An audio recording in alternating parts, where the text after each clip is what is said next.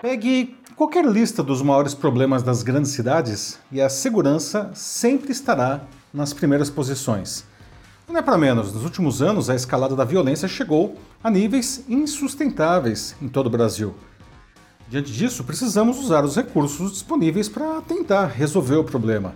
A digitalização de nossas vidas e a inteligência artificial podem ajudar muito nisso, mas precisamos estar preparados para lidar com as consequências de suas imprecisões. Quanto mais crítica for uma aplicação, menos tolerante a falhas ela é.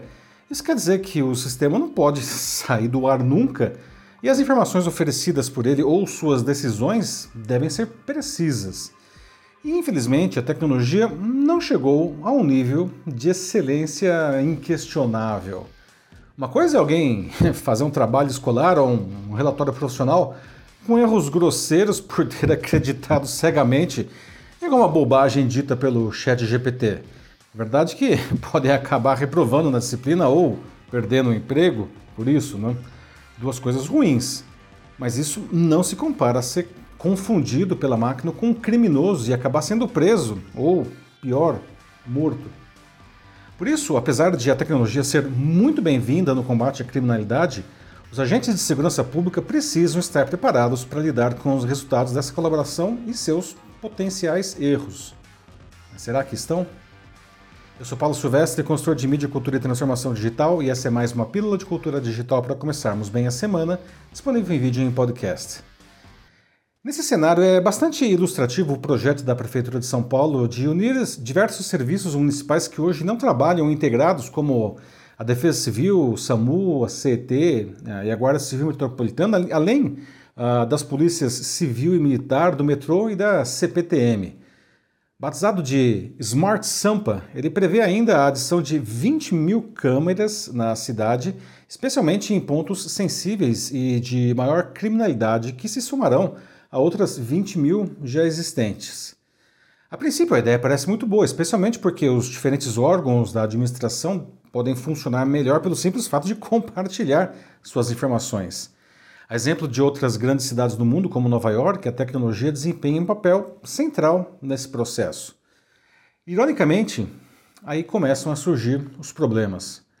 O ponto mais delicado da proposta é o uso do reconhecimento facial. Essa tecnologia tem avançado incrivelmente, mas não o suficiente para evitar uma quantidade inaceitável de erros, particularmente entre pessoas negras. Isso acontece porque a IA aprende a diferenciar rostos a partir de uma enorme quantidade de fotografias, mas proporcionalmente há muito mais amostras de brancos que de negros nesse treinamento. Diferentes estudos apontam que os erros de reconhecimento de pessoas brancas giram em torno de 1%, enquanto de negras ultrapassam os 30%. Por isso a proposta original do Smart Sampa, que previa, abre aspas, rastrear uma pessoa suspeita monitorando todos os seus movimentos e atividades por características como cor, face, roupas, forma do corpo, aspectos físicos, etc. Fecha aspas. Precisou ser alterada, não? Monitorar alguém pela sua cor é ilegal. O projeto prevê que qualquer problema identificado pela plataforma seja confirmado por um agente humano treinado antes de emitir qualquer alerta, o que é, sem dúvida, um ponto positivo para minimizar injustiças. Mas a ideia de rastrear alguém que o algoritmo ache suspeito, ainda cruzando com dados de redes sociais dos cidadãos, isso lembra algumas das piores sociedades da ficção científica.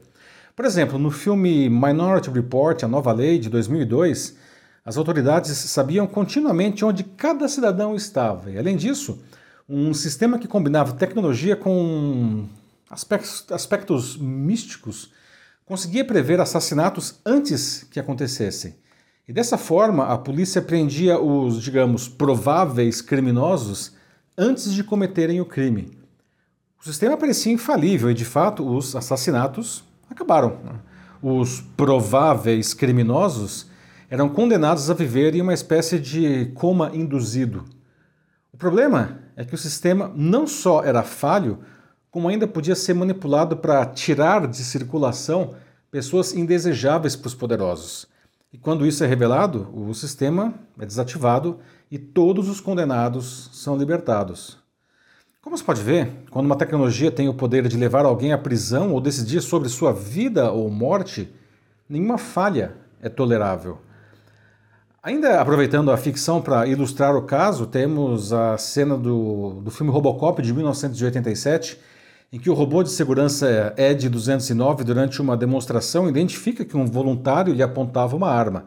Mas ele falha em reconhecer que a pessoa tinha jogado a arma no chão logo depois e acaba metralhando a vítima diante dos presentes. Por isso é assustador ver os motivos que desclassificaram a empresa vencedora do primeiro pregão do Smart Sampa. No dia 7 de junho, técnicos da prefeitura foram verificar se ela estava apta ao serviço. E pelas regras do pregão, deveria, ela deveria ter mil câmeras operando com reconhecimento facial, mas os técnicos perceberam que só tinha 347, das quais apenas 147 estavam online. Segundo o relatório dos técnicos, o responsável argumentou que, abre aspas, todo mundo tem problemas de internet, fecha aspas, e que, abre aspas de novo, o horário de almoço é complicado, muita gente fazendo download impacta no link de internet mesmo, fecha aspas. Esse amadorismo e falta de comprometimento é algo que jamais poderia pairar sobre um sistema como esse, podendo colocar em xeque toda a sua credibilidade. É por essas e outras que cidades importantes ao redor do mundo, como São Francisco, baniram o uso de reconhecimento facial em plataformas assim. Alguns grupos querem reduzir esse debate a uma questão ideológica, como, aliás, não vem se tornando um padrão aqui no Brasil nos últimos anos. Mas essa não é uma questão ideológica, é uma questão tecnológica. Em um famoso artigo de 2018, Brad Smith, que é presidente da Microsoft, questionou qual papel esse tipo de tecnologia deve ter na sociedade a despeito de todos os benefícios que traga. E segundo ele, abre aspas, parece mais sensato pedir a um governo eleito que regule as empresas do que pedir a empresas não eleitas que regulem tal governo. Fecha aspas. Câmeras e inteligência artificial podem ser ferramentas valiosíssimas no combate à criminalidade galopante, mas em uma sociedade assustada e que clama por segurança, podem surgir como soluções mágicas né, para políticos. Mas a coisa não funciona assim. E se não for implantado com cuidados técnicos e éticos, pode ainda ampliar outros problemas sociais existentes. No final, a, a solução recai sobre o ser humano. Os agentes de segurança precisam ser treinados para lidar com possíveis falhas técnicas precisam aprender a, a, dosar as suas ações e abordagens feitas a partir de informações que podem estar erradas.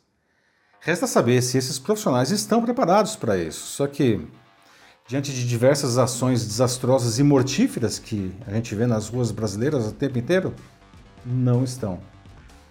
A solução desse outro problema é essencial e deveria acontecer antes da implantação da tecnologia. Mas isso por si só, bom, já renderia um outro artigo. Isso aí, meus amigos. Bom, você já parou para pensar como a nossa vida está digitalizada, como que isso transformou tudo que a gente faz? Né? E será que poderíamos tirar ainda mais proveito desse potencial de uma maneira ética e criativa? Se quiser debater sobre isso na sua empresa ou instituição, mande uma mensagem aqui para mim que vai ser um prazer conversar com vocês. Eu sou Paulo Silvestre, consultor de mídia, cultura e transformação digital. Um fraternal abraço. Tchau.